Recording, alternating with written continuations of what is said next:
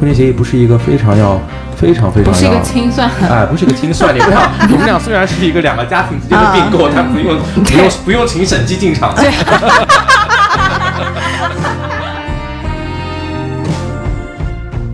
就是配偶在今天这个社会环境下到底是有多不堪，你就不想把钱给配偶啊？配偶是陪你走一生的人呢。如果说真正要谈论要保护自己的一个重要性的方面来说，可能，呃，父母不是说对父母有什么不不好的想法，如果父母能够早一点立一份遗嘱，可能是更加好的一个保护。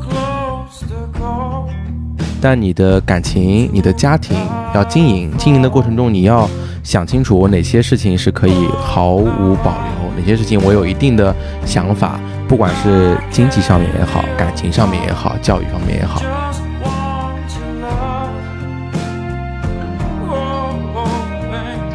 Hello，大家好，欢迎来到来都来了，我是主播丸子。Hello，大家好，我是 Nicole。今天特别开心能够请到一位嘉宾来跟我们聊聊呃法律方面的问题。对，专业的来了。来，先管律师给大家做一个自我介绍。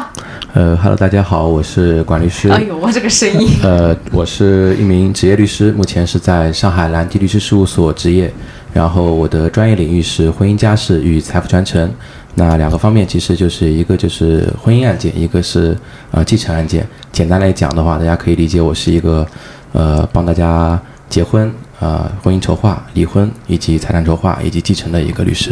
说白了就是占就是跑通你一生。哎，说白了就是说白了就是你有什么事儿都可以来找我，服务于个人客户，包办你的人生全阶段。这个跟我们那个二级市场的什么陪伴那个客户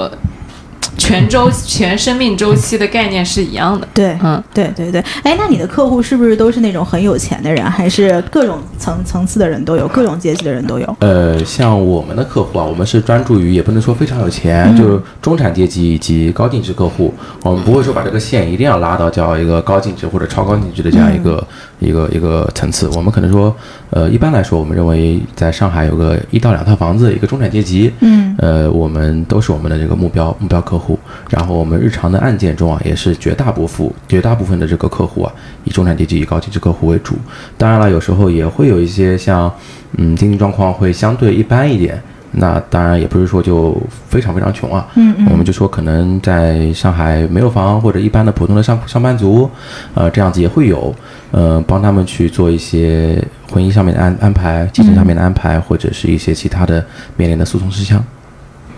那我们先聊一下你的日常工作吧。就是很多人其实对律师的日常工作还是挺好奇的，包括是呃家事这边的案件呀、什么的。就你们是一直在。就是听当事人讲我的离婚故事和我的老公和我的老婆到底有什么狗血的啊？事对对情对对对，是不是你们的日很狗血？常是这样的吗？嗯，我觉得这个是两个方面的事情啊。首先，先讲我的这个一般的日常啊，我就拿我这个礼拜来说，呃，我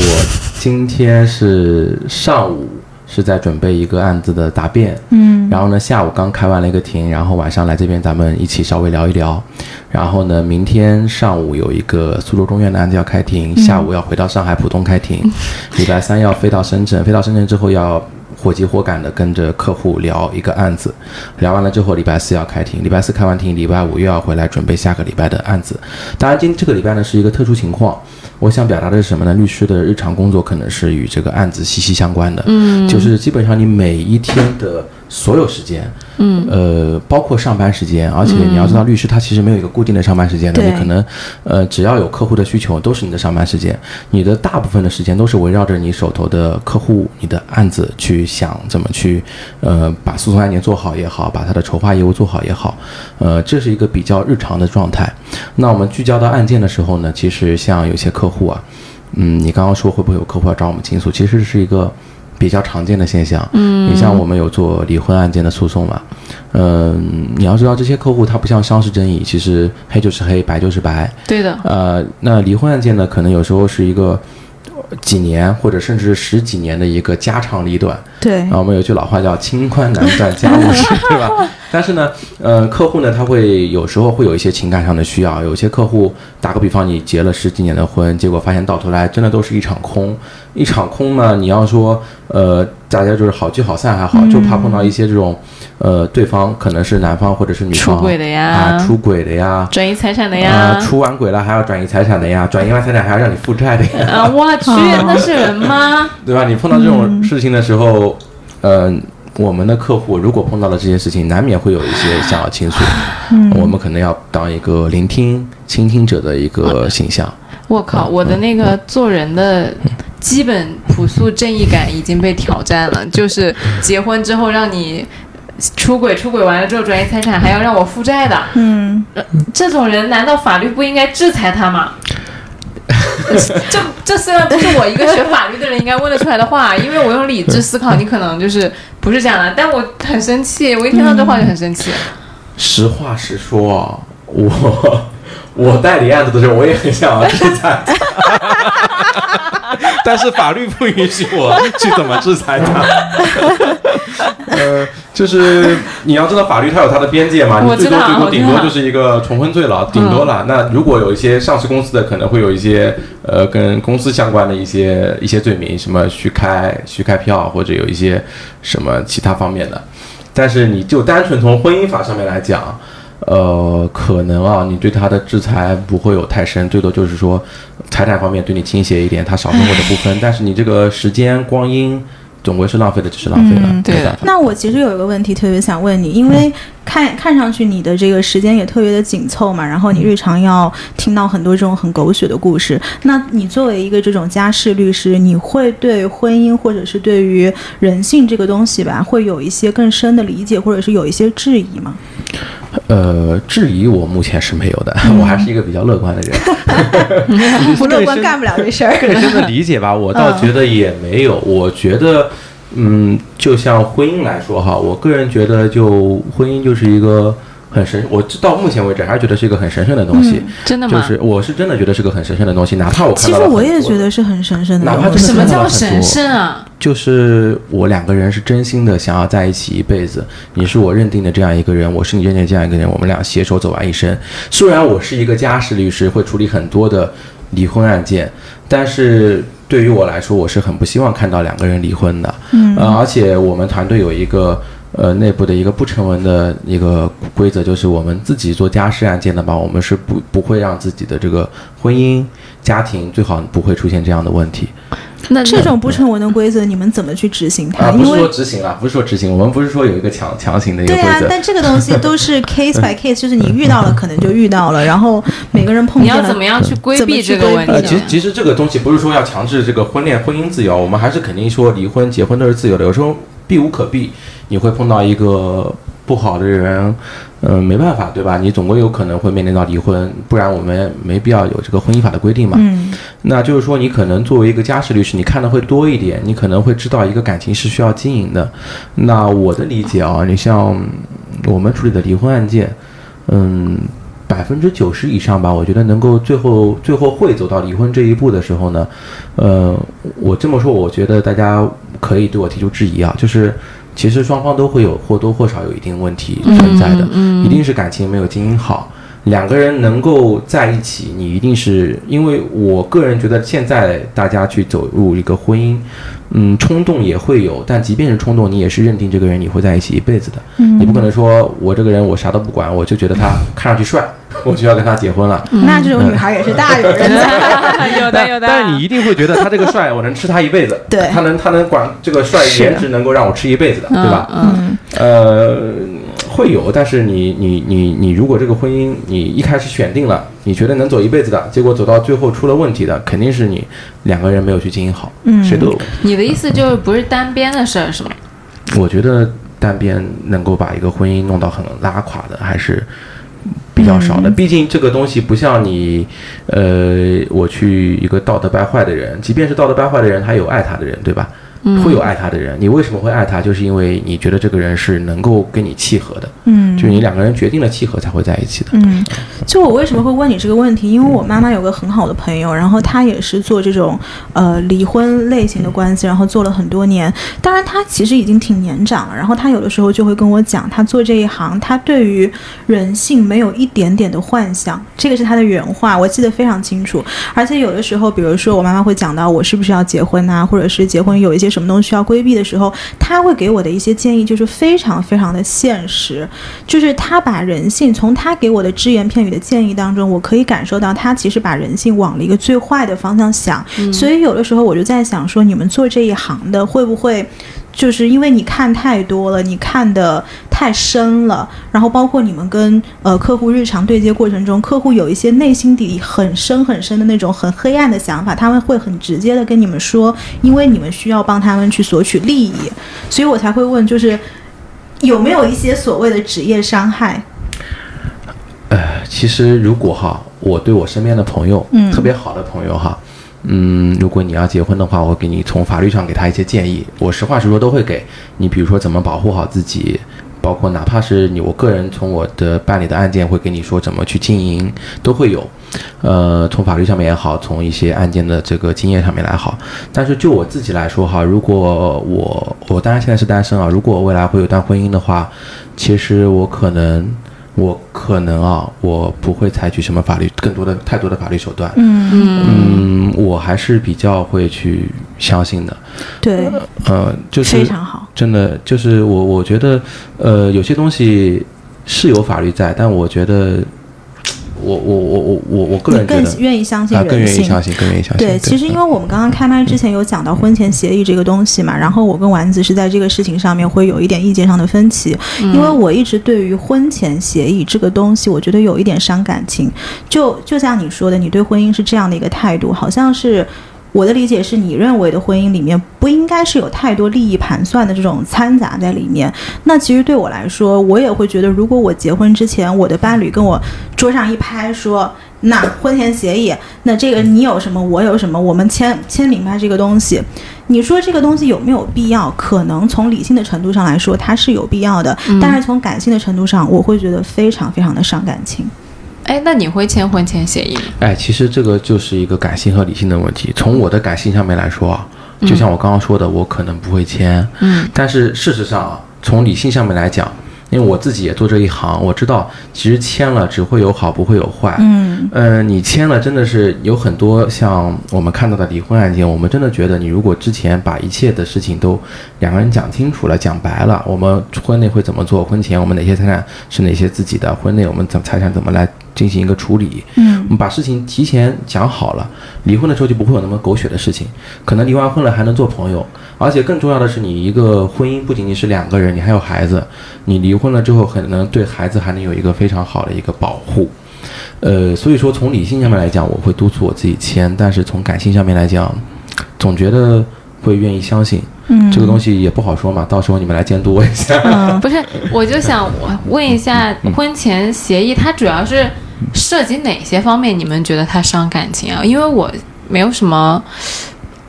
我还处在一个涉及这个动作，没有什么判它是一个。姿态的问题。呃，其实我倒不觉得他会伤感情，这个实话实说，我不觉得。我也不觉得它会呃，伤我不觉得感情它会伤感，嗯就是你如果伤感情了，一定是呃这个方式方式方法可能没有做好，因为我们自己做这一行嘛，我们能够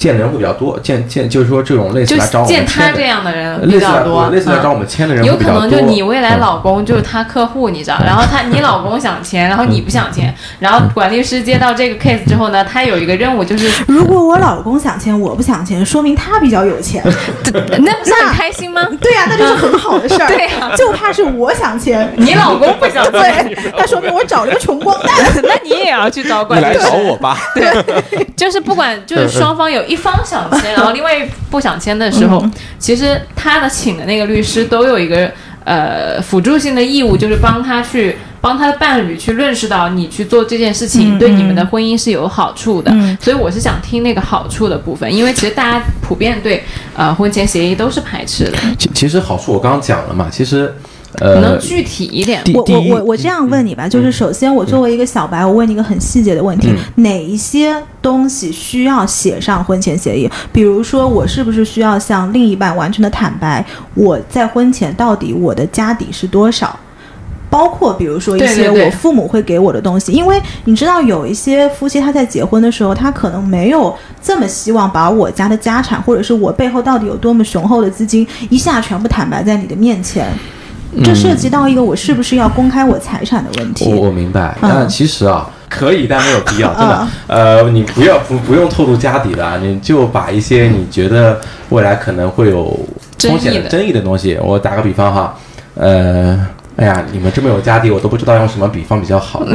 像说这真的买套房是个例子，我好像的妈呀！就打个比方，套房子，就你们要在汤。臣一品嗯买一栋楼，打个比你把我吓到了，买个房吧，我觉得还行，买个楼。呃，打个比方，你要买一栋楼的话，呃，算了，买一套房，买一套房，套那边买套房。嗯嗯，假设你男朋友的经济状况也还行吧，我说还行吧，互相都会出一点钱，嗯，就能互相出一点钱，就能在汤 陈一平买套房。嗯大家都出一部分，都出一部分，可见他日常见的客户是什么阶层的。都出一部分的话呢，呃，这个房子你们是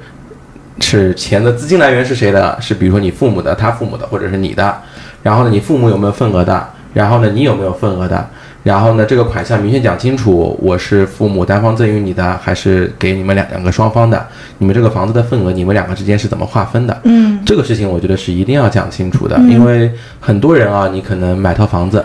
呃这个也是上海的很普遍的一个很多会出案子的情况，会出诉讼的情况，就是呃父母买了房，然后房子登记的两个人的名字，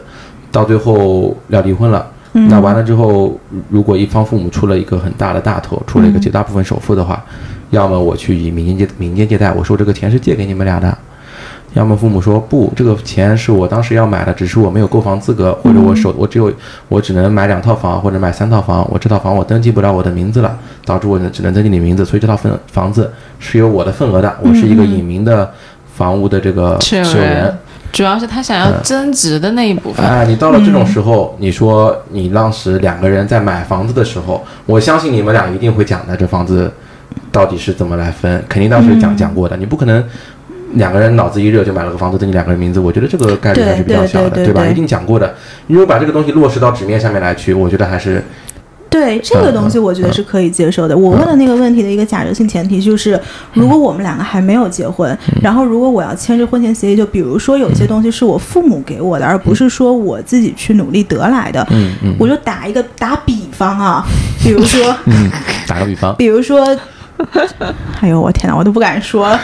没事，大家都知道是打个比方嘛。打个比方，就比如说我父母有一些东西要留给我，但是他们暂时这个遗嘱没有立好。然后呢，我的理解是，如果说他们如果有一天，比如说意外事故也好，或者是怎么着也好，然后他这笔东西突然就到呃没有立遗嘱的情况下，突然就不在了。不在了，然后那这个财产应该是夫妻双方的吧？嗯，是的，是的，是的，对，丸子说的没错，是的。对。那就是说，这个部分是不是才是婚前协议里面应该被明确的部分？呃，其实就是两个概念，啊这一个是婚前协议，一个是遗嘱。啊、但如果哈真的是像咱们这个年纪，呃，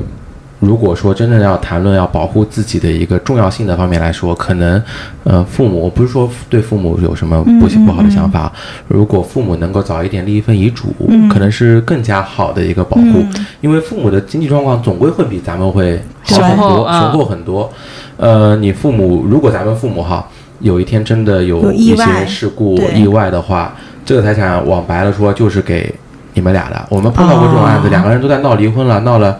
闹了，都快要到最后一步了，要签了，突然突然出了个事故，嗯。完了之后你这财产还是得分他一半，嗯，哦，这个有点夸张的，对吧对嗯，那这个其实我觉得还挺有实操性的。而且就像你说的，如果说一方不想公开自己所有的财产的话，你立遗嘱就没有关系，因为你不用不用向另外一个人公示。嗯父母的钱，你比如果有什么担心的点，你就直接立遗嘱，说我这些单独赠赠予给我女儿，或者说作为那个遗嘱就全部要求我女儿个人继承啊什么的就可以了，嗯而不用让你就是不用让你的配偶知道这个事儿。哦，对，这边要呃要讲一个点，就是你一定要遗嘱写清楚，或者说如果是生前赠与的话，要讲清楚这个东西是单独赠与你个人，或者单独由你个人来继承。嗯，嗯，不写的话都是两个人的，哦，只是说你有继承权，然后到你手里了之后就变成了夫妻共同财产。嗯，那我觉得这个还是挺好的一个提示，倒不是说谁家父母财力比较雄厚，而是说，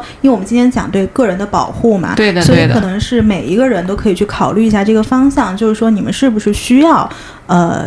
看看能不能跟父母就去做这个安排，对，对，就不是说呃一定要做这件事儿，而是如果你们起码是知道有这么个选项项的，对。的，对对对对做不做就像管律师说的，他虽然是做律师的，他也不想签那个婚前协议，但其实我到现在我也没有听的。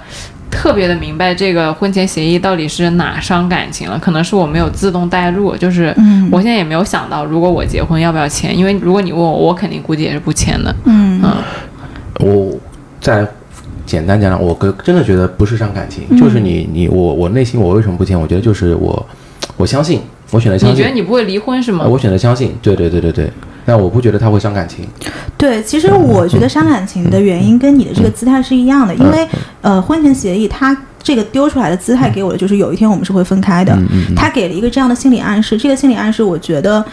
我情愿不要这部分钱，哦，那这个我是 OK 的，我我会我我之前也在节目里面说过，就如果我跟一个人结婚，其中一个考量的标准就是我能不能接受跟这个人之后离婚，就是我要想清楚我我能承受跟这个人离婚的后果，因为我相信，即使我跟他离婚，他也不会就像刚刚管律师说的那样去坑我，比如说呃小三啊，然后转移财产、负债啊什么的，我相信他不会对我做这些事儿。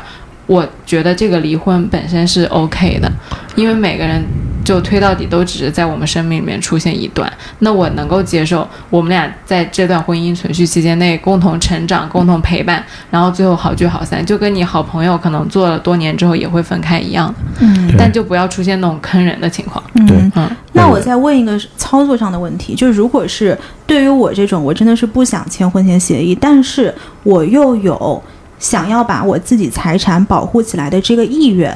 嗯，但是不去做这个动作，他有没有别的一些方式可以把我自己婚前的这些财产给呃框起来，就是嗯不要去跟以后婚后的这个人共同去所有？呃，方法肯定是有的，就像你刚刚说嘛，打个比方，如果你的经济实力是假设你很雄厚的话，嗯呃，你的一部分财产，就是说我们不说你父母的那部分啊，说你的那部分财产，呃，你比如说你的现金流，你可以去，现在其实很多银行都有那种理财产品嘛，你就拿一个现金流去买一份固定的理财产品，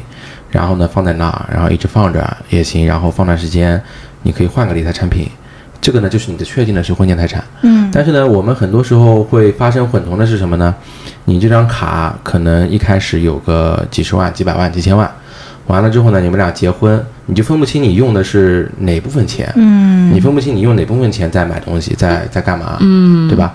呃，然后呢，还有就是说，我觉得就是说，婚前协议这个问题啊，就咱们说经济状况比较雄厚，或者说，呃，我们签这个协议的时候呢，你有一部分东西是可以不放在里面签的嘛。你比如说一些现金流的东西，你可以不说也不签。我们针对有一部分我觉得未来可能有问题的，我们也一定会聊到的问题，我们来签一下。不一定要所有的东西，婚前协议不是一个非常要非常非常要不是一个清算。哎，不是个清算，你们俩，你们俩虽然是一个两个家庭之间的并购，但不用不用不用请审计进场的。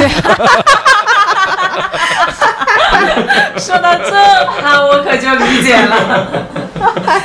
你跟我说，我怕的就是审计，我最讨厌审计。我懂。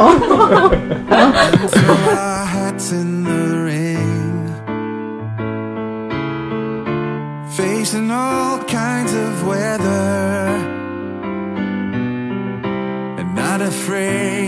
这个点啊，让我想到一个很有意思的点，就其实你今天在群里面分享的那篇文章嘛，嗯嗯就是大家在买财产的时候。会填写的保险受益人那篇文章讲，其实绝少绝少的人会填配偶，绝大多数人都填了父母和小孩儿。就是配偶在今天这个社会环境下到底是有多不堪，你就不想把钱给配偶啊？配偶是陪你走一生的人呢。你知道那天我发这个是为什么？就是我为什么会看到这个吗？是因为我有一个群里面，然后大家就在讨论你说的这个点，就是说现在好像我们的婚姻都是一 v 一的 battle，就是我们两个是要相互去对抗的，而不是像以前那种一加一的一个 combo。就就其实以沫这个词已经没有了，就是不是？对，然后其实你的这个核心家庭是你跟你老公组成的核心家庭，嗯你父母的这个叫你爸妈家，他不是你的核心家庭。嗯对，然后结果那天那天那个就是推文里面，然后大家就说，可能极少数的人会把这个钱留给老公，然后底下所有的评论都说，然后就在说，哎呀，现在婚姻不稳定啊，然后怎样怎样，他说这钱肯定给爸妈，只有爸妈才有血缘关系啊，怎样怎样怎样。对，然后所以其实我那天分享出来，是因为我们自己有一个小群，然后对这个事情有一些这样的讨论嘛。那你们的当时讨论的观点是什么？因为我们当时那个群里面，就除了我跟另外一个女生，其他三个都已经结婚了。嗯然后他们实际的操作就是全部是老公是最终受益人。最终受益人？对，那其实相当于他们是相信婚姻的，他们是相信，就我这帮朋友，他们都是相信婚姻的，而且他们本身对相对来说比较传统一些吧。嗯。嗯，但我可以理解的一个点是我们想给父母更多的保障，对，因为我如果想了一下，如果我不填配偶，我肯定不是因为我不想给配偶钱，嗯而是因为我想，我觉得我的配偶是可以赚钱的。对他有劳动力，对的，对的，他是以后可以赚到很多很多钱的。但是我的父母可能随着年纪的增长，他能赚到的钱是越来越少的。嗯嗯对对对，而且失去女儿和失去伴侣，肯定是失去女儿父的母痛。对嗯悲痛更大。就是这个的确是，他是可以 move on 的，而且我觉得，如果真的你的伴侣过世了，我会觉得尽早 move on 是好事。是，的，是的，嗯是的。嗯。嗯，哎，其实我刚刚听到这个问题，我的第一想法就是血缘关系，因为配偶之间可能总归可能会断的，但是父母子女是不可能断的。嗯，对但我后来听了丸子讲之后，我觉得如果是我自己的话，我可能也会填父母，但是真的是出于对父母的保障。对的，对的。嗯、不是说我不想给配偶，我的财产我都是给配偶一半的，但是，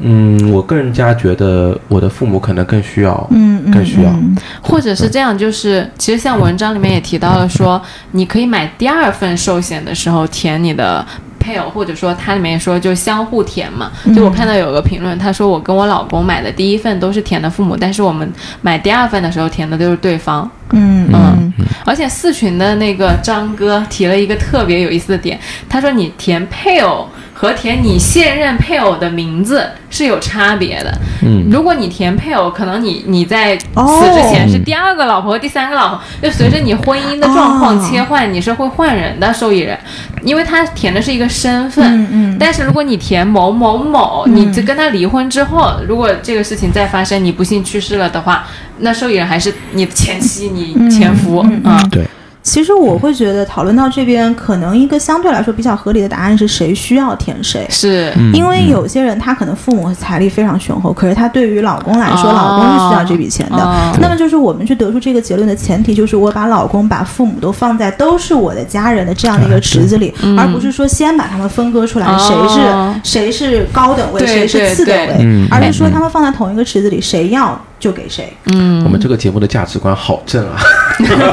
就尼寇其实是一个很就是特别特别会去。我我觉得是那种嗯特别相信真真真善美和那些人类很好品质的，虽然他有时候在节目里面很凡尔赛，就是 就是会被大家说，但其实他是他是一个非常非常就是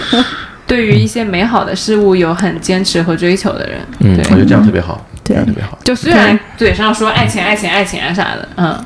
都爱钱嘛，大家现在对呀、但是我跟你们说，我帮你们 挡掉的钱也很多的，好不好？真的。推出去的钱也很多的，好不好？对，嗯因为最近我们就是有在做一些品牌的 branding 嘛，然后有听友就说，其实听到广告呃不是很开心，然后我就跟大家说，其实我们广告也不是乱做的，就是像就是虽然我们想赚钱，但是肯定赚的也都是我们觉得应该赚的钱。对对对，是的，嗯嗯嗯，我觉得这个都是可以理解的，这个对对啊，嗯。就是喜欢钱这个事儿不丢人，这个对很正常。是说自己不喜欢钱呢，要么真不喜欢钱，那我更加愿意相信大部分人是 喜欢钱不说。是是是，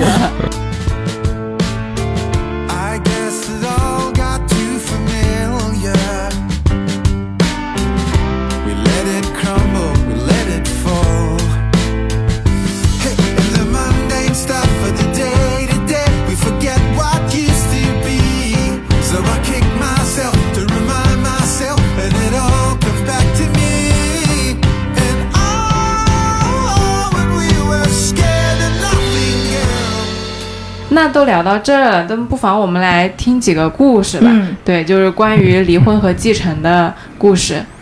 嗯。你，有遇到过什么骇人听闻的事件？骇人听闻一听就像是个杀人案件。哎，先先讲一个嗯。不骇人听闻的，嗯，就刚刚也其实也 Q 到了这个案子，嗯。这个案子其实现在还没有一个真终审结果出来，嚯，这都已经是尚未审结的案件都拿出来讲了，呃，这贡献可太大。了。就是呃，简单聊一聊案情，我们不聊它的发展，简单聊聊案情，对对对，对，呃，不然的话不付费也是听不到这部分内容的。呃，因为因为是这样子，就是刚刚不讲到一个继承案件嘛，其实这个真的是我们在处理的一个案子，男方和女方呢家庭条件也都不错，然后呢两个人从结婚之后感情就一直不好，嗯大概从呃一五一六一一五年开始左右就开始分居了。呃，时间上面呢，可能因为是涉及到我真实的案子嘛，我就稍微会有一些嗯嗯呃变动呃变动。然后呢，呃，一五年左右开始分居呢，大概到了一六、一七、一八、一九这这些年，就都两个人除了在一个一个单位上班就不碰面的，两个人也基本上没什么交流。然后呢，俩人有个小孩儿，你知道现在最苦的是个小孩儿。那肯定好难呃，过。两人两人有个小孩儿，小孩儿呢大概就是在一五年左右出生的，两个人的感情也大概小孩出生之后，两个人有一些观念上的分歧啊，或者一些其他原因导致了这个两个人的分居嘛。嗯，有一次啊，你说作为一个妈妈嘛，我们说，嗯，那个男方把小朋友带到了他们单位里面去，嗯呃，当然了，这个情况呢也是当事人跟我讲，呃，在上电梯的时候，事实上妈妈看到了，然后小朋友大概也有个两三岁了，妈妈连声招呼都没有打，连声啊，招呼都没有打。啊我们我们只能说善意的推测，可能没认出来，可能没认出来。然后呢，到了一一九年的时候，两个人也是谈离婚谈不拢，嗯、对方呢就一直说要男方净身出户？但我们的当事人是没有任何的过错的，就是因啊为两个人感情不好，他就他要男方净身出户啊？对，就是对方对方要我们当当事人净身出户，那他的证据就是他的，我不知道你没有理由们叫没有举证还是什么？是什么？他没有任何的理由，就是说，他认为这段感情中他受了很大的伤害。那你理他干嘛？这种肯定不会赢的。他没有，他不是说起诉啊，两个人就是这样子的一个 battle。嗯嗯嗯，女方呢也有有一直有在说要孩子的抚养权。嗯，其实其实对我们律师来说，我是很难理解的。嗯当然了，我们不掌握事情的全貌，他要抚养权，可能真的是非常爱孩子。那我们我就单从我刚刚描述的那个事情来说，我是有点质疑的，质疑有点质疑嗯的。然后呢，最有一最难受的事情是什么呢？就是到了一九年的时候，两个人因为吵，然后呢，男方有一次真的是喝了酒。也是疫情期间一直都没出去了嘛，其实其实路上也没什么车子。当然了，我们也不能说男方这个问题，就是还是不能饮酒开车，包括听众朋友们也肯定不能饮酒开车嘛。然后呢，他就开了车，而且速度开得特别快，超速了，好像到了一百二十码，据说碰上了一辆大卡车，然后当场被送到医院。就不行了。呃呃，没有说当场不行，因为家庭条件也还行嘛，然后也是一个虽然有个女儿，父母，但是独子，唯一一个儿子，嗯，在孩子虽然说在这种情况下，我们理解啊，一百二十码，醉酒，碰到一辆大卡车，很多情况下交通事故的时候，可能当场就去世了，对大部分吧，对吧？对对对，这个抢救了四十三天，请了专家会诊，嗯。四十三天的昏迷也没有救过来，在这四十三天里面，女方也有一次都没有来看过孩子，甚至也没有来看过男方。天哪，然后呢，这也这也，我觉得有他这种我的理解，嗯他可能有自己新的生活了吧？确实是，据他描述是没有的，啊据他描述是没有的。然后呢，我们其实真的很费解。然后呢，他就起诉，一个是要孩子的抚养权。这个嘛，你作为妈妈，你做有这个权利，对吧？我们不管你真实的想法是什么，你确实有这个权利。第二个呢，他还起诉了一个要继承那个配偶的财产。嗯，呃，这个你说从法律的继承法面上面来说，作为配偶，是是合理的。合理的，嗯。而且你要知道，你看我的反应你要知道就非常的不激烈。你要知道合理的，还有一个很很尴尬的地方是什么？嗯。如果这个房子嘛，打个比方啊，我们来衍生一下，这个房子是两个人婚内，哪怕是男方自己买的，但是夫妻共同财产，嗯，配偶要先划掉一半，划了一半之后，只有剩下的一半才发生继承，相当于继承，你知道吗？这个房子大部分，嗯。如果说真的就是一，半一半，然后再加上一半的一半，呃，就是不二分之一是不一加四分之一，不四分之不是不一定，三。可能他父母男方父母在的话，就我们是做一个算术嘛，嗯。一个房子二分之一啊，先二分之一归到女方。嗯。假如说这个男方有爸爸妈妈，有一个小孩儿，有一个配偶，这都是第一顺位继承四人，四个人嘛，四个人分之那二分之一，的四分之一。一人，啊八分之一，相当于女方有八分之五，爸爸妈妈、女儿各八分之一。然后完了之后，他再把小孩的抚养权弄过去，然后这个房子的另外八分之一他又再带走你。知不知道这有多明白恐怖明白明白。就说明两个人已经分居了三四年、四五年的情况下，他拿了房子的八分之五，再带了，有可能再带了孩子的八分之一。所以基于这个，你才会说，其实我们每个人都应该先把自己的遗嘱给立好。如果出了什么意外的话，这个我们的财产应该怎么分？是的，就是这个案子，当然我们有其他的一些我们的观点，我们有意在跟法院去、去争取。但是这个案子真的是提醒我们一个点，就是说什么呢？真的这个筹划工作吧，你可能意外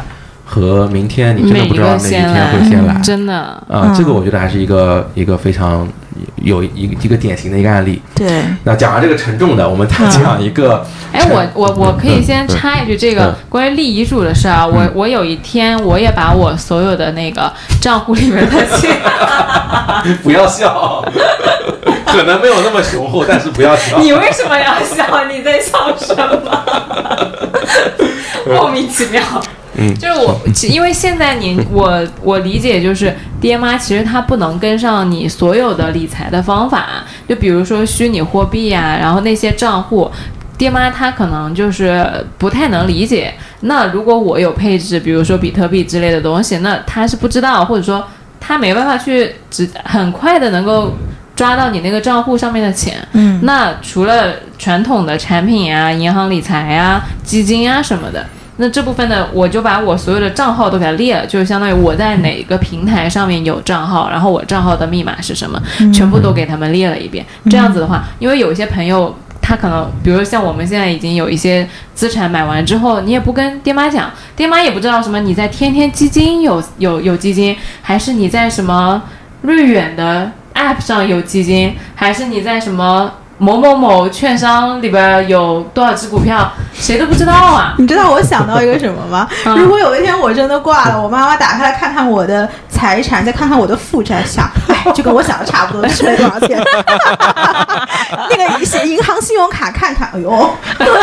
不太行，不太其行，其实其还是那个会花钱的女儿。甚至可能，哎呀，放弃继承权算了吧，要不然的话，我我不要负债对我还要负债。哎，但是你真的你有一个点提醒到了我，就，有一我之前也看到一个特别好玩的一个事情，你知道吗？一一个人立的遗嘱，大家都知道他立的遗嘱，不知道遗嘱去哪儿了。哎，这个遗嘱，哎，我问一下实操上了，它这个是怎么样或算有法律效应的？就我写下来就可以。自书，完全自书，然后嗯亲笔签字写日期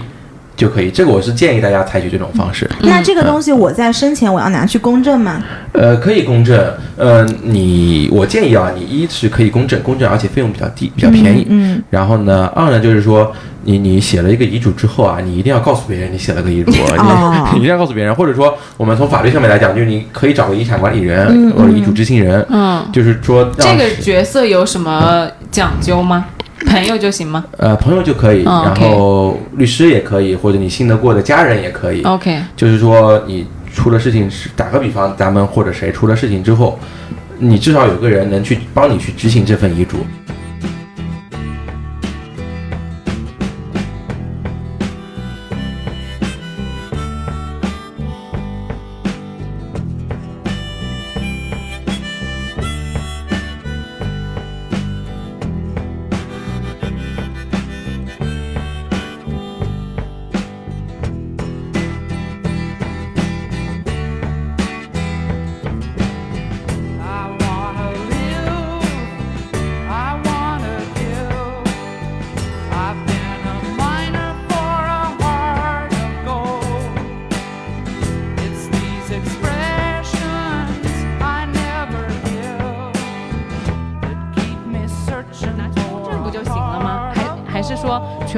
证处不联网啊？如果我在上海东方公证处公证了呢，难道在苏州查不到吗？呃，公证这个肯应肯应该是肯定不联网的呀，有一个中华遗嘱库，这个倒是倒是国家范围内都有。但是你你就算你有一份公证的遗嘱哈，我打个比方，我今天立了个遗嘱，我去东方公证处公证了，那问题是什么呢？你公证员也不知道你去世了吧？你如果真的出事的时候但，但如果我朋友去嗯查，在上海另外一个公证处去查，他是查不到了，是吗？查不到呀，查不到呀，这个他只能去中华遗嘱库查，因为我经常。你这个东西要放到中华遗嘱库才才有中华遗嘱库那如果我公证的时候，公证处会提醒我放到那里边去吗？呃，有的公证员会，呃，我我我的建议还是这样子，就是说，比如说我写了一份遗嘱，就你你我你喜欢我发朋友圈，你发朋友圈，你你跟你爸爸妈妈或者你跟跟个你觉得信得过的朋友讲一下，我 我放我写了一份遗嘱，我拟了一份遗嘱，然后呢，我准备把它放在哪边，我如果真的出了什么事儿，你可以去哪哪哪找一下，或者去找哪个公证员，他都会有的。哎呦，我我不知道为什么现在大家都要做这个动作，我觉得好难过。因为这两天我刚刚还在跟丸子讲嘛，就是我爸妈他们觉得，就是他们生活的城市太热了，所以就跑到呃，就是先去了云南，然后后来会到中国北边，他会去旅居，然后就是一个地方可能住个三个星期，然后可能大连住三个星期，然后再往青岛住就是这样一直往上住。然后因为他们要开始这个旅程之前嘛，我爸妈昨天就给了我一张单子，然后那个单子上就是我们家有的东西的所有的就什么细节到说我的毕业证、他们的结婚证哦放在什么地方，嗯嗯嗯然后我我当然知道这个。就是它是一件好事，但是每次我妈给我这样的东西的时候，我都觉得 come on，干嘛？我都会有这种感觉。嗯，就对他们来说，呃，我觉得不管是对他们来说，或者对任何一个人来说啊，嗯，你把这个东西有备无患，可能轻会沉重一点，嗯。但是沉重的好处是，是是总有是好处的嘛是是，对吧？对，但这可能就是习职业习惯和观念不太一样。嗯。你像刚刚我聊到我要立遗嘱，我整个人都亢奋了，甚至想发个朋友圈跟大家说，我立了个遗嘱，望中止。向全世界公布我有一个遗嘱。是那你们找不到，总有人找到，就就这种感觉。不是你，你不能说我有一份遗嘱，你要说我遗嘱在哪，对对对，就不然大家捉迷藏。在朋友圈啊，你拍个照呀，然后每个人麻烦你们请汇存。对，就是就是我我我觉得这个事情还挺嗯挺挺，我自己还挺能往开了讲的。包括其实我我会经常工作原因嘛，会看到一些公证书啊啥，就是他会写一句说，公证处会说他查到说这个呃人他是没有呃在其。其他遗嘱的，因为大部分的人都是法定继承嘛，那你法定继承，他那个公证书上就会写说，哦，经查该那个某某某没有遗嘱，那我就想知道他这个是怎么查的，就是说中华遗嘱库里面没有他的遗嘱呗。会去中华遗嘱库，包括家人提供的信息，每个人家人每个家人都说都声称他们的那个被继承人没有遗嘱。啊，对，然后嗯他会去中华遗嘱库嘛，这种常见的一些机构会去查。OK 那就就是没有了，就是这个东西你只能说它是个法律事实，就推定没有，啊推定没有，你嗯不能说它是一个真真实的事实。因为确实嗯。那个实质怎么样查不到。啊，对对对对。明白了。嗯，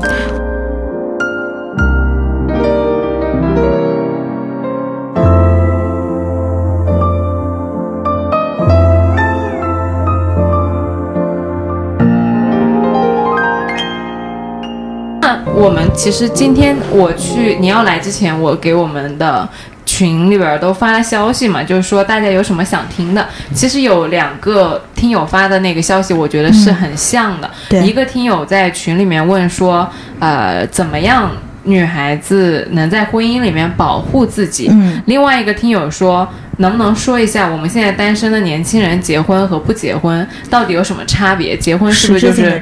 对，就是财产混同，就对我到底有什么好处？然后还有听友说那个。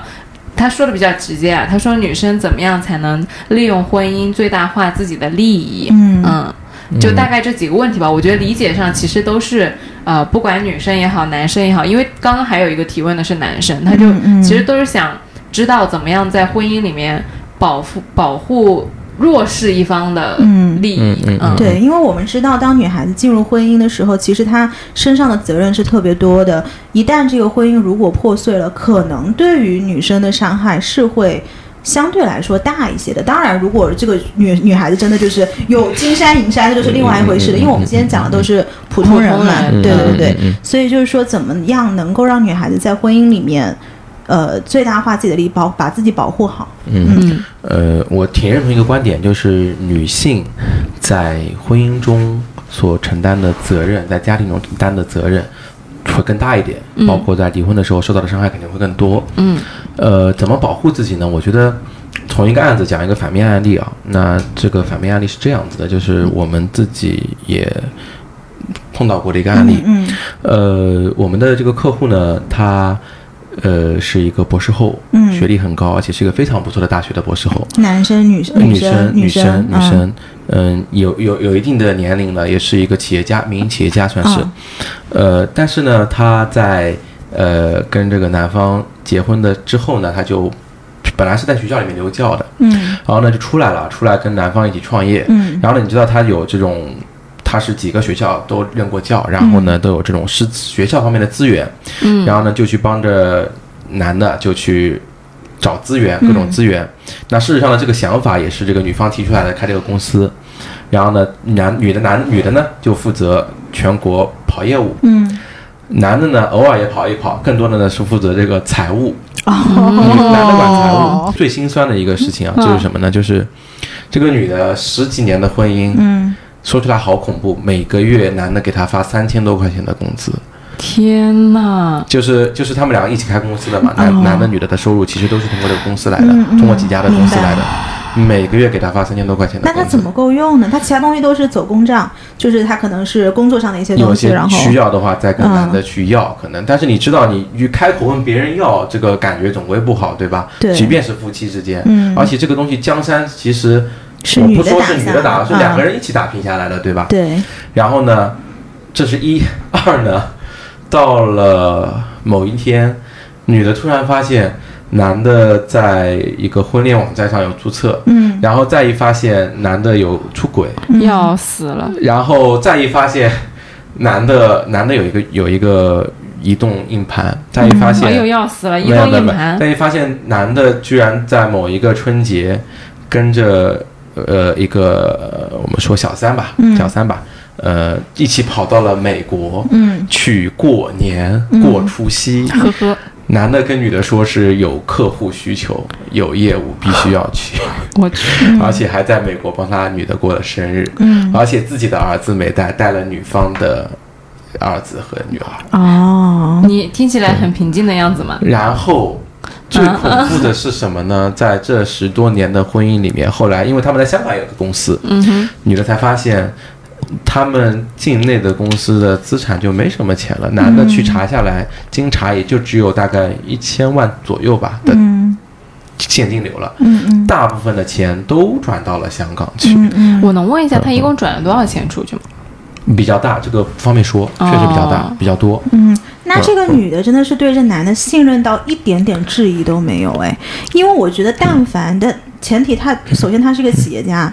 那正常一个人的头脑他都不会去做这种事情，那只有一个前提，说我非常相信，我非常爱这个人，所以 是有多爱啊！我的我天我！觉得，其实当他回过头来的时候，我不知道他在感情中的一个想法。回过头来的时候，他其实对男的是比较恨的。那当然不是我的意思是在婚姻存续期间内，他怎么能做出呃双方现金流和资产量这么大的情况下，每个月只有三千块钱，并且就是知道并且呃容忍那个风险的？因为我们常人都知道，你如果作为一个运营公司的角度上来说，是不可能出现这种风险敞口这么大的事的。嗯我们这个客户啊，我觉得他是一个在他的专业领域，他是一个呃物理学的一个博士后，在他的专业领域非常的有建树，包括他做生意也有一套。但是在这些方面，比如说保护自己，包括说我要去抗风险、抗这个离婚的风险，一点意识都没有的。对我觉得他是没有往这个方面想，从来没有想到过。我来跟你讲一个说辞，如果你是那个女的，我是这个男的，嗯因为我们现在创业非常辛苦，所以我们要为了保护自己的现金流，就是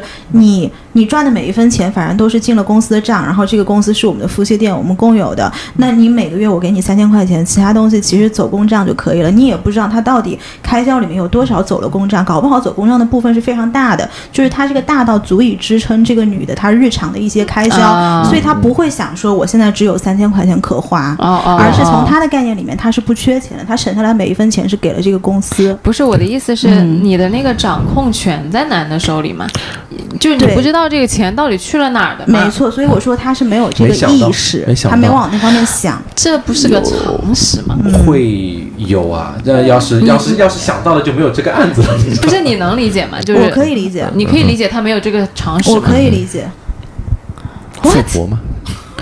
不是不是，我是真的可以理解，就是因为我觉得两个人的关系，你很难去说，嗯，因为就是你知道，当你很信任一个人的时候，你会失去掉你常理上的一些判断，就是在我们外人来看，可能是应该有一些合理的这种规划，可是他身在其中的人他是不知道的。就我的理解啊，哦我的妈呀我的理解就！是，你一年两年都这么下来的，你想你不会去突然有一天有个脑子时间灵光节点乍现，，嗯，我也不对，我要保护自己了。你总归是我就这样日子都是这么过的。但是你要对你的资产有一个起码的掌控吧。就比如说是我啊，我我就算是很信任我的另外一半，我觉得他不会坑我，也不会害我，也不会做出转移资产的事。但是我会觉得说，哦，那好，我们现在我们这个公司到底有多少钱？然后这些钱来来路和去处是怎么样的？然后现在有哪一些去钱是你在掌控的？然后有哪些钱是我可以动的？我起码是有一个大概的概念的。不啊，它可以合理化这个转移啊。比如说，今天我们香港的公司需要一个什么样的投入，然后来发展这个业务。那么你从一个企业家的角度上来说，他如果觉得他衡量这个。这个 move 是合理的，他搞不好其实是可以，搞不好就是其实都是洗脑，都是说，就只要靠男的一张嘴，就搞不好那个女的还审批过那个转移钱的对呀方案，，对呀，他说这你业务，同意？对呀，这业务可太需要了，谁知道他是在美国养小三？就是哎呀好可怕你要知道，哟经营公司它不是说每年的利润都取出来的，夫妻店嘛，这个怎么一我知道呀年往一年一年往一公司里面投？我主要是没有嗯这个，因为没有走过婚姻这一趟嘛，我有些概 对我已经离婚好几年了。对，就是就我会觉得说两个人在一起结婚的那个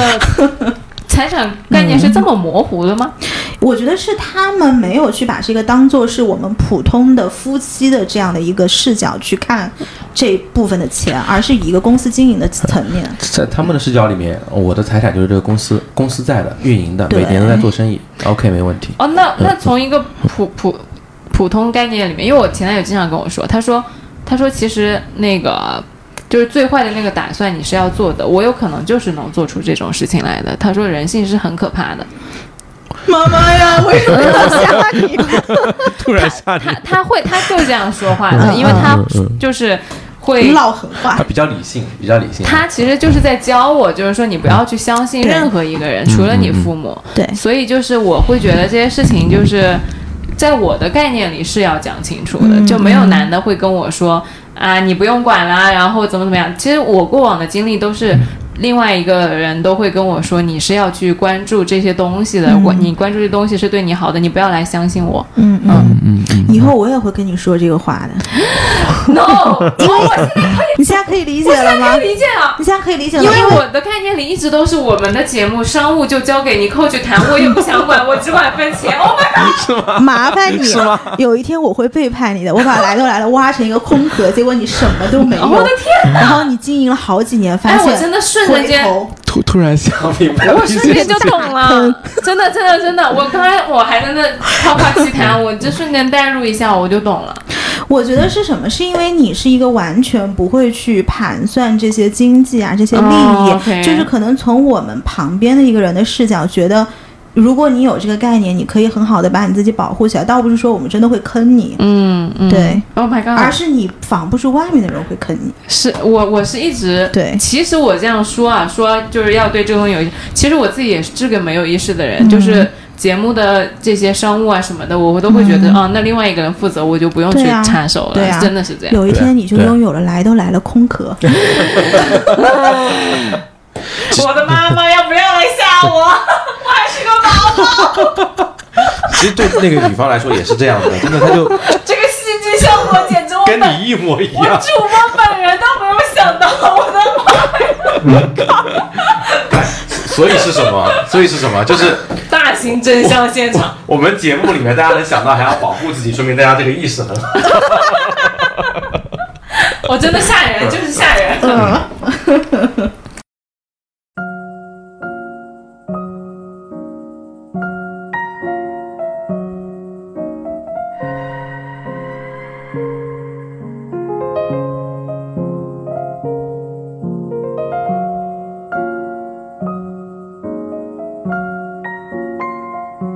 其实我们刚刚呃讲这个例子啊，我们说有一点是大家比较好的是什么呢？就是说我们节目的听众啊，嗯、在这个在咱们在聊这个事情的时候，能想到我们是要保护到自己，对，嗯，有一个风险意识，这个是我觉得是很好的。嗯，那怎么去保护呢？我们看这个，我们刚刚讲的这个例子啊，第一就是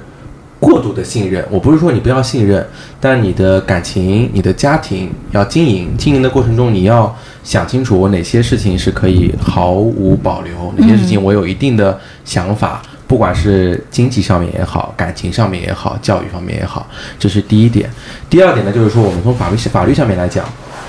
嗯，你在与配偶一方的这个婚内啊，先讲婚内，因为刚刚这个更多是婚内嘛。嗯婚内的时候，你要是如果你的对方他是一个做做公司的，我们一般的职员嘛，就他的经济收入是透明的，对，呃，可可可预见的，你每个月花多少剩多少，这个都心里有数的。如果是一个做企业的、做公司的，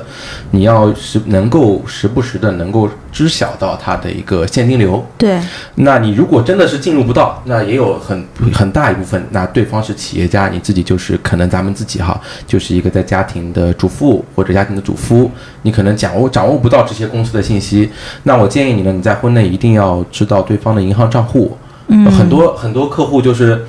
找到我们的时候，连对方一个银行账户都一个银行账户都说不出来。到这种时候，你知道我们就非常的哎也也能找得到他的财产，但是真的会流程拉拉的很长很长，战线拉的很长。一个都不知道，真的不知道不是？那平时时转账靠什么？支付宝支付吗？宝、微信啊，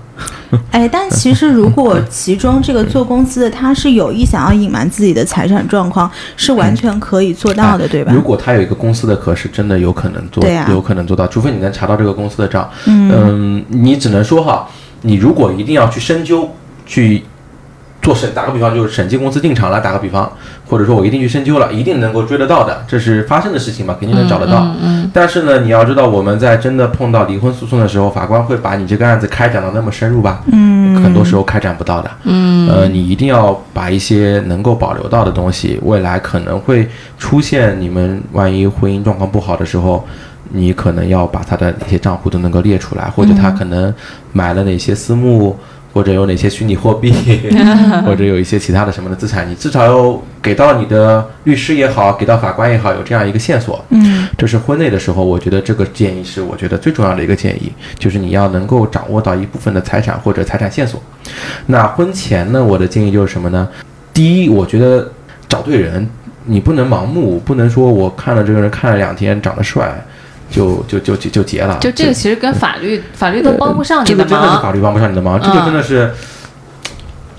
你要知道婚姻啊，我还是刚刚一开始说的那句话，婚姻是很神圣的一个东西，你要想清楚啦。你觉得这个人是值得你托付一生的人，嗯、再去跟他缔结。然后呢，这是一，二呢就是说你在法律上面来怎么保护自己呢？就是说，呃，你在婚前你能够如果你如果咱们咱们的身份是一个相对资产量还可以的人，你怕你们两个结婚之后有一个财产的混同，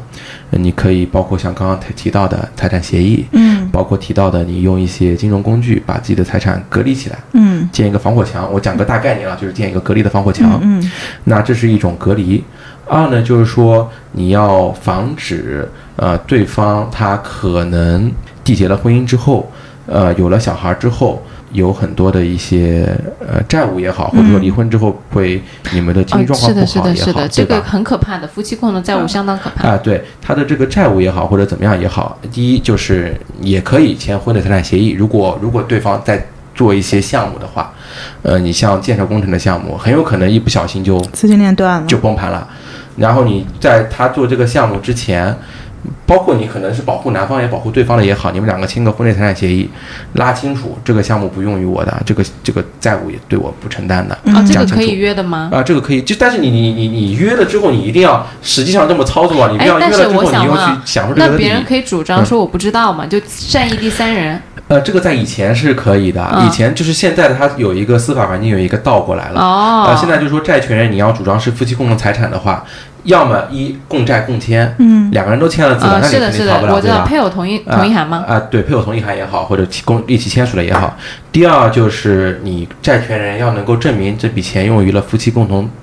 的生活啊，现在举证难，对于债权人的哎举证难度已经这么高了。，也就是因为要保护一这些家庭里面的这个。哎，但是他现在就是是默认司法环境是这样吗？就全国都这样？呃，有司法解释的，哎，司法解释几我一时想不，好像是解释三吧，解释三还是解释二？解释二二十四条好像改了一下。应该是以前老的婚姻法司法解释二二十四条，民法典的哪一条我有点记不清了。现在的这个 你这个眼神已经不太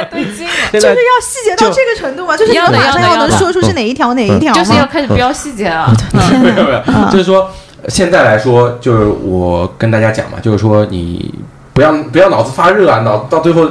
配偶让你签或者债权让啊，你对签就签了。对对对对，这个东西很重要啊，就是啊，就是共同聊个共同。债务，我们聊个题外话，就是嗯你千万不要随便签签东西，你脑子清醒一点，对吧？然后呢，还有就是说，嗯，刚刚讲了一个债务嘛，还有就是说，你怕你未来呃丈夫的经济状况可能不好，或者你们如果离婚了之后小朋友的问题，因为很多情况下，嗯，我们我认为啊，母亲永远是更爱孩子的，对，呃，母亲大部分情况下哈，母亲永远是更爱孩子的。嗯可能男生啊，呃，你可能会给他钱，会教他人生的道理。嗯但是呢，你你男生的爱跟妈妈的爱是不一样的。样妈妈是可以为了孩子我付出我的所有的一切，而且我可以放下我的所有的东西去爱孩子的。所以说呢，你在保护孩子这个方面呢，我的建议当不了一个妈。我的建议是什么呢？就是说，你们可以，比如说在婚前，你们就大家状况还可以的时候情况下哈，讲清楚我们以后有了孩子，或者说婚内的时候有了孩子的时候，讲清楚我们在孩子方面我们来怎么筹划他。嗯呃，我们可以比如说签个协议啊，或者怎么样，或者给孩子弄个账户。嗯，我们每年你说信托吗？呃不一定要弄信托，信托的就是很简单的一个银行账户哎，我们。就给孩子设个银行账户就可以。OK，呃，然后呢，我们每年或者每两年、每五年，我们往里面存多少钱？嗯这些钱呢，我们讲清楚，到孩子十八周岁以后，才能给孩子自由支配。嗯嗯嗯。呃，然后呢，我们这样子签一个协议，嗯包括很多很多时候，有时候我们签离婚协议的时候也会这么写，嗯我们让两个人一起各存入五十万或者各存入一百万，那你这个钱肯定要拿去。买东西，不然不就不理财了吗？那所以说，经济状况还相对可以的时候，你是嗯你的经济状况来定，你觉得多少钱我就放到就放到一个呃储蓄是吧啊，储蓄账户里啊面去。因为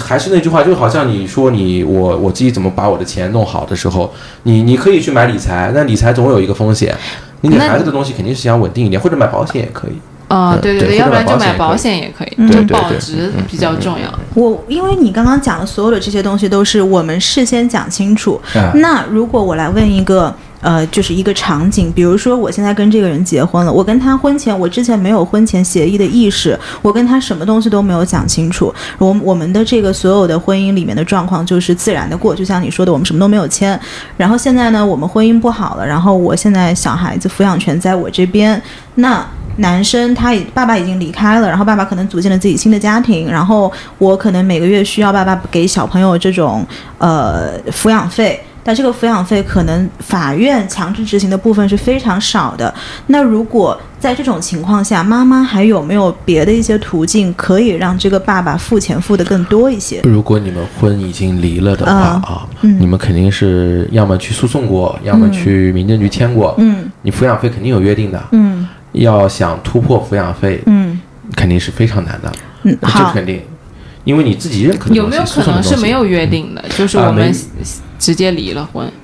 抚养费抚养费这一块一是一定要写对的抚养权、抚养费，因为不是说我们两个人我财产我可以放弃，这是孩子的东西，嗯嗯，对吧？嗯呃，二呢就是说，如果说你真的到了呃离完婚之后，比如说一开始就写了脑子一热，写了每个月给五百块钱就可以了，嗯。呃，孩子确实有需要，嗯。然后呢，或者说你的这个对方的经济状况特别好，或者说你的经济状况变差了的情况下，可以去向对方起诉主张。嗯。但是呢，